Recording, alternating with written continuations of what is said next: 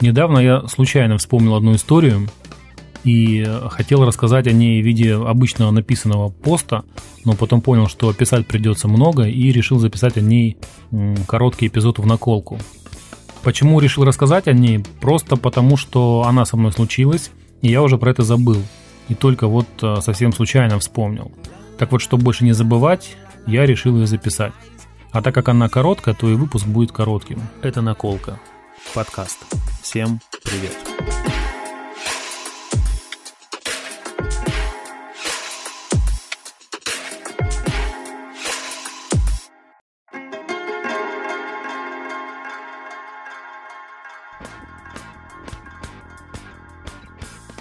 Друзья, очень э, быстрая и короткая информация. Аудиоподкаст удобен тем, что его можно слушать на многих разных площадках. И чтобы не пропускать выпуски, подписывайтесь на наколку в Apple Podcast, э, Яндекс Музыка, Castbox, Spotify, который, кстати, сейчас, по-моему, недоступен в России, Google Podcast и Telegram. Telegram, кстати, удобен тем, что в нем можно скачивать выпуск и слушать его без доступа в интернет. Также в нашем сообществе ВК ВКонтакте, помимо всех выпусков подкаста, я публикую разную информацию о татуировках.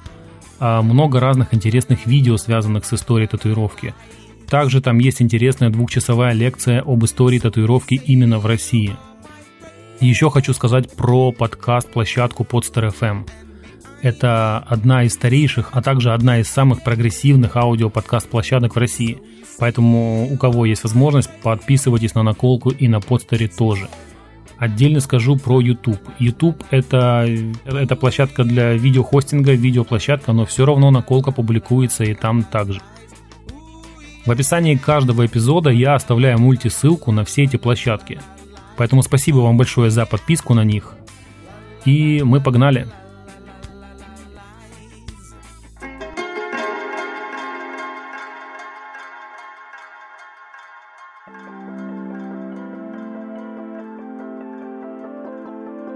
Был такой проект «Забитые». Я думаю, что многие помнят его. Но я напомню, я напомню всем остальным слушателям, что это был за проект. Итак, цитата с сайта Rus Actors. Итак, забитые. Забитые, забитые, забитые, забитые. Это русский проект про тату впервые появился в 2013 году. А основателями данного столь необычного проекта стали э, питерские парни, которые забивали тату и решили поделиться со всеми о процессе забивки в реальности. Отсняв 11 серий первого сезона, создатели сделали вывод, что они на правильном пути и принялись за работу над вторым сезоном. А третий сезон вообще было решено снимать в Европе. Юрий Музыченко, он же Томас, и Александр Анисимов, он же Кикир, это идейный мозг и главные сниматели забитых. Они также снимались в этом сериале премьера которого состоялась в том же самом 2013 году на канале Давай Лайма. Итак, моя история. Случилась она 9 лет назад. Написал мне Facebook, э, который сейчас, кстати, запрещен на территории России. Да, честно говоря, вообще пофиг. Он раньше-то был никаким-то, сейчас вообще просто дно. Э, так вот, написал мне сообщение э, один человек, назовем его Андрей. Он пишет, читаю дословно. Сергей, добрый день. Не могу ВК до, до вас достучаться, надеюсь, прочитаете тут. Я представляю интернет-шоу о татуировках «Забитые». На данный момент это самое крупное в России. Да и чего скрывать, в Европе особо аналогов нам нет. Вот ссылки, чтобы вы могли понять, кто мы. И дальше идет перечисление ссылок. Теперь ближе к делу. Мы с 26 числа отправляемся в тур по Европе. Будем снимать третий сезон нашего сериала – 9 августа мы будем в Вене, и хотелось бы предложить снять с вашим участием серию в вашей студии. Вот полный список стран, которые мы посетим. Это Беларусь, Польша, Чехия, Германия, Нидерланды, Бельгия, Франция, Швейцария, Италия, Австрия и Чехия. И теперь немного о том, где будет освещаться наш тур и впоследствии выходить серии нашего шоу. Ну и дальше перечисление страниц ВК типа Вау Тату или Забитые ТВ и так далее. Конец цитаты. Естественно, мне было интересно, и я согласился. В процессе дальнейшей переписки выяснилось, что э, ребята приезжают в студию, на месте все обсуждаем, выпиваем чай или пивка. Внимание, цитата, тут от общего желания зависит. И понеслось. Напомню, что в состав забитых тогда в 2014 году входили Юрий Музыченко, Томас и Александр Анисимов, он же Кикир. Помимо этих ребят, еще э, в коллектив забитых входило несколько татуировщиков. Естественно, меня интересовал вопрос, что мы будем колоть. И хотелось заранее быть готовым к этому. Но Андрей мне написал, что стиль свободный и все зависит от меня. И если у меня есть какие-нибудь эскизы, которые я давно хотел сделать, то он будет только рад этому.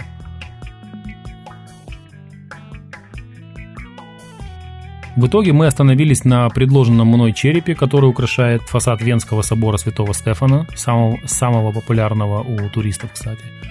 И, как сказал Андрей, э, что татуировка крутая, и, ну, типа, класс, ему понравился дизайн, он говорит, что татуировка крутая, и заодно память о Вене. Все это время, пока мы переписывались с ним, э, я все время думал про студию, разрешит ли мне владелец студии э, там все это организовать. А так как на тот момент я работал в стрит-шопе, у меня не было своей студии, то есть мне нужно было спросить у владельца студии, конечно. А, Причем а, приезд Музыченко и компании выпадал на субботу, то есть ну, на выходные. Я думаю, это как раз было бы очень удобно. Я рассказал о своих планах этому владельцу студии, с которым мы были в дружных отношениях, во всяком случае с моей стороны это точно. И он, естественно, что сделал? Правильно, он начал сливаться, говоря, что на эти выходные он планировал там что-то ремонтировать с дрелью, короче, с какой-то прочей всякой разной хренью. Я написал об этом Андрею. Том, что в студии планируется ремонт вот на эти дни, но я говорю, что, возможно, нам это не помешает. И все, дальше тишина. Наступил день X, 9 августа, и от этих ребят не было ни сообщения, ни звонка. И, честно говоря, вот в этот день я прямо как-то выдохнул с облегчением. После этого я написал Андрею, то есть где-то через день, наверное, я написал Андрею э, про то, что мы уезжаем в отпуск домой в Севастополь, то есть там на пару месяцев, наверное, мы обычно уезжали. А через пару дней я получил от него новый ответ, новое сообщение, в котором он написал, что у них в Италии а, по пути в Австрию случились какие-то проблемы, то ли они там сильно забухали, то еще что-то, я уже точно не помню. А, короче, Вену они так даже и не заезжали, насколько я понял. И, кстати, вся эта переписка у меня сохранилась в скринах.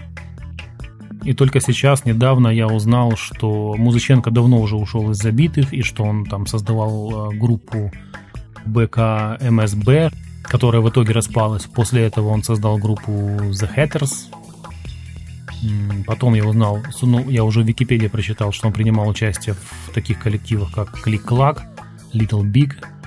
А также, оказывается, он был в Дудя. Именно в Дудь, да. А, ну и в вечернем Урганде тоже.